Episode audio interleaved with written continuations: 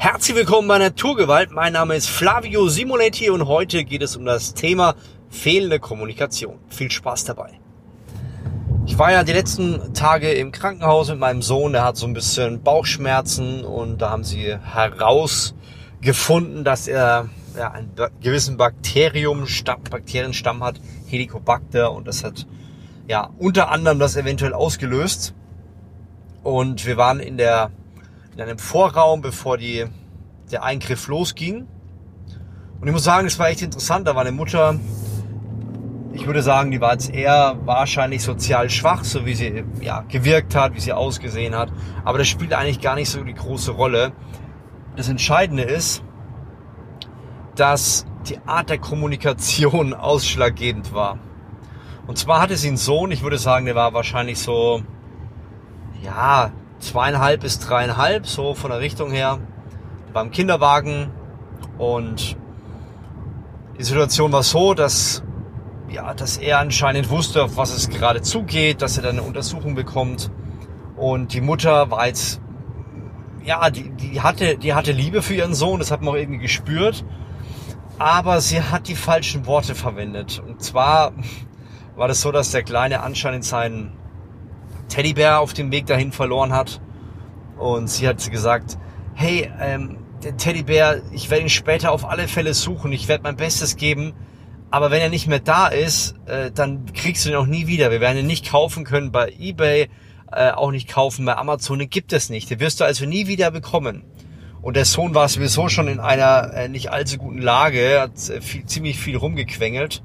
Und dann war das natürlich der Abschuss und ähm, er hat angefangen zu weinen und statt dass die Mutter irgendwas Aufbauendes gesagt hat, zu sagen, hey, pass auf, ich, ich sorge dafür, dass alles gut wird und wir werden eine tolle Lösung finden, damit wirst du auch zufrieden sein oder, oder jetzt zumindest auf eine Lösung zu kommen, hat sie immer wieder wiederholt, wie schlimm das denn ist, dass der weg ist und dass sie da auch keinen keinen weiteren besorgen kann, wenn er nicht gefunden werden kann. Und hat immer wieder das gleiche Bild gemalt. Das heißt, das Kind hat die ganze Zeit geweint.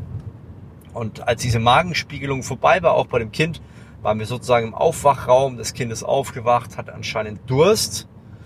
Oder die Mutter hat darauf hingewiesen, dass, dass es jetzt was trinken, wahrscheinlich Durst bekommt. Also das habe ich nicht ganz mitgekriegt. Auf alle Fälle war es so. Ist ja ganz normal, wenn das Kind die ganze Nacht nichts getrunken hat, äh, morgens dann zur Untersuchung muss und äh, das dann irgendwann 11 Uhr ist, dass das Kind dann Durstgefühle hat.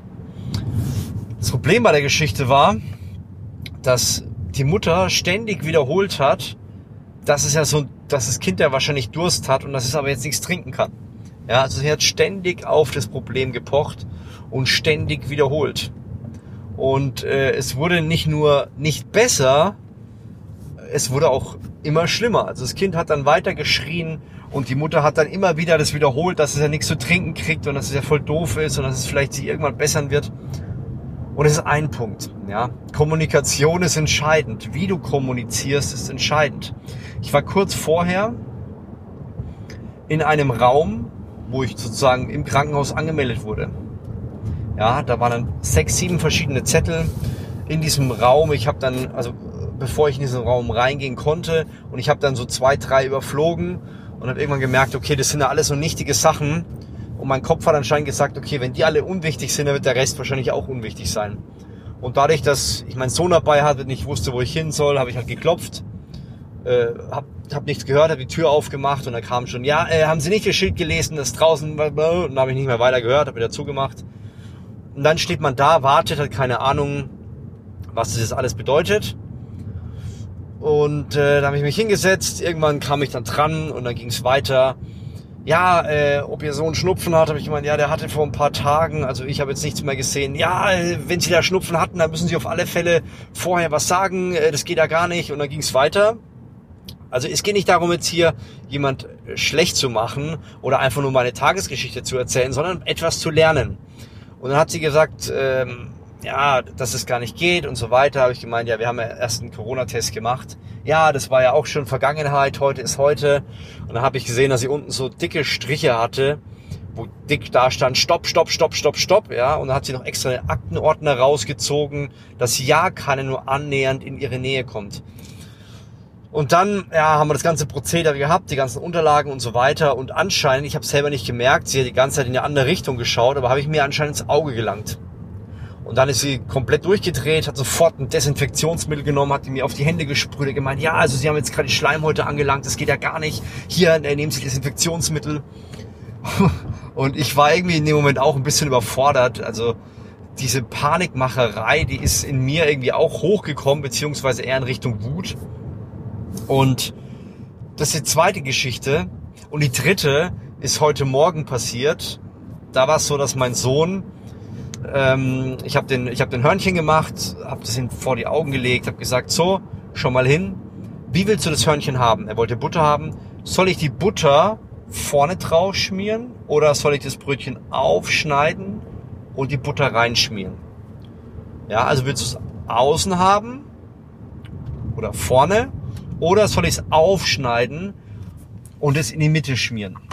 Und äh, bei ihm ist es so, ich muss es mal extra wiederholen, weil ich das Gefühl habe, hm, vielleicht äh, hat er es mitbekommen. Okay, die Aussage war klar. Er hat gesagt, bitte außen hinschmieren, nicht in die Mitte. Okay, habe ich außen hingeschmiert. Dann hat er plötzlich angefangen zu weinen. Er wollte das doch in der Mitte haben. Warum ich das denn außen mache? Ja, also drei einfache Beispiele, die ich in den letzten zwei Tagen erlebt habe oder drei Tagen, die Kommunikation ausmachen.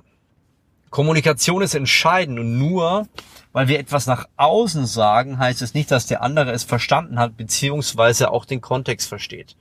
Zum Beispiel bei der ersten Frau, die ihr Kind hatte und zum OP gebracht hat, war es so, dass einer der wichtigsten Punkte in der Kommunikation ist, nicht nur die Sachen auszusprechen, die ich gerade denke, sondern vor allem darauf zu achten, was kommt denn an. Die Frau hat beispielsweise viele Verneinungswörter benutzt, also Dinge wie, was macht denn die Dame hier? Also, ähm,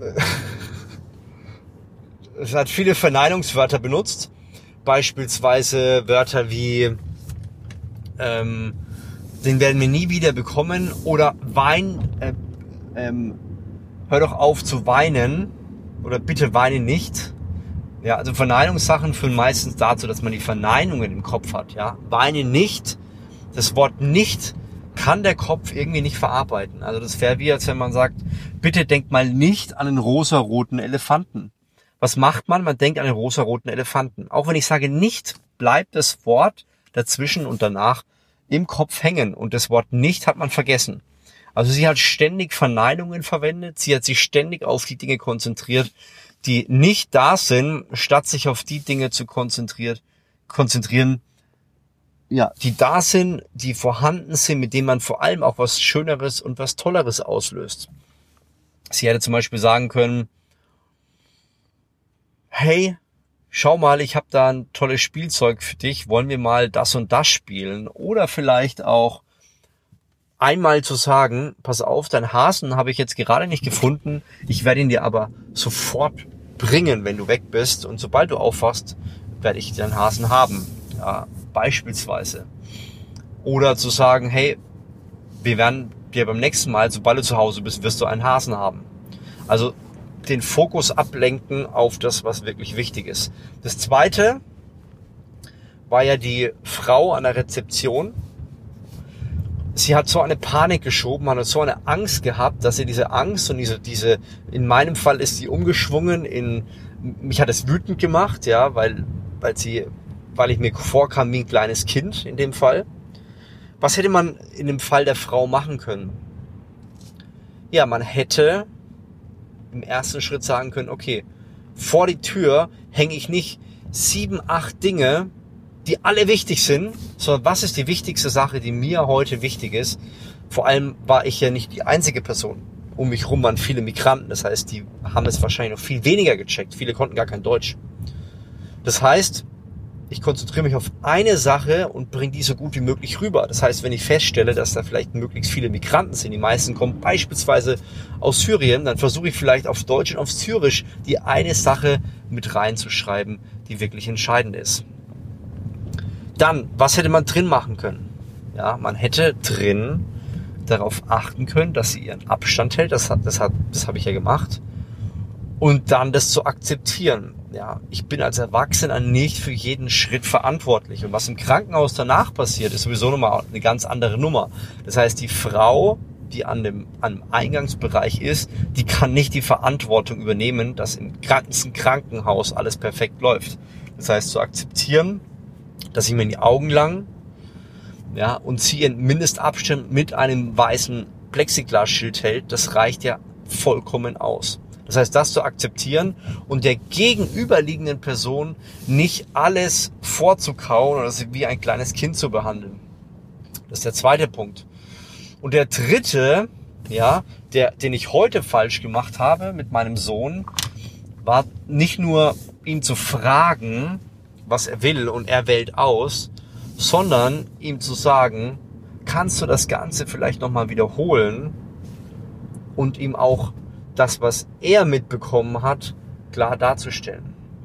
Und das habe ich immer wieder den Fehler gemacht, dass ich in der Kommunikation zu sehr darauf achte, was ich sage und wie ich es sage, statt darauf zu achten, was die andere Person jetzt in diesem Fall gelernt hat. Und das ist wirklich wichtig. Ja, also wenn ich, wenn ich wirklich was lernen will oder der Person ähm, eine, eine Sache übermitteln will, dann ist es wichtig, dass ich darauf achte, was bei der Person auch wirklich ankommt. Und das ist nicht selbstverständlich. Oftmals schauen wir nur darauf, dass ich das gesagt habe, was mir wichtig ist, aber wir achten nicht drauf, was die Person in dem Fall gelernt hat. Und das ist eigentlich noch wichtiger, beziehungsweise welche Information ich der Person mitgeben wollte und welche Information ja, sie empfangen hat. Und wenn wir das verstanden haben, dann stellen wir fest, dass plötzlich Kommunikation viel besser abläuft. Ich bringe es also nochmal kurz auf den Punkt. Erstens, keine Verneinungen. Ja. Zweitens, nicht die ganze Zeit Nein zu sagen oder, oder ähm, Wörter mit nicht zu verwenden. Die funktionieren nämlich nicht. Denkt mal nicht an den rosa Elefanten.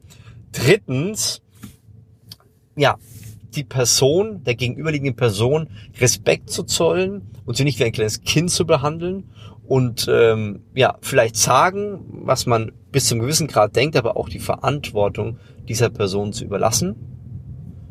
Und Nummer vier, ganz entscheidend, darauf zu achten, dass die Person, die andere Person, äh, das wiederholt, was man selber auch gesagt hat. Also vielleicht zu sagen, hey, vielleicht kannst du mal ganz kurz wiederholen, was ich gesagt habe, einfach um sicherzustellen, dass wir die richtigen Punkte verstanden haben.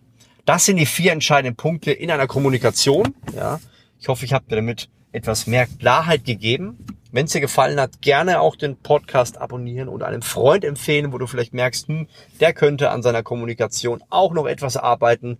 Ansonsten würde ich sagen, wir hören uns beim nächsten Podcast wieder. Mach's gut, dein Flavio Simonetti.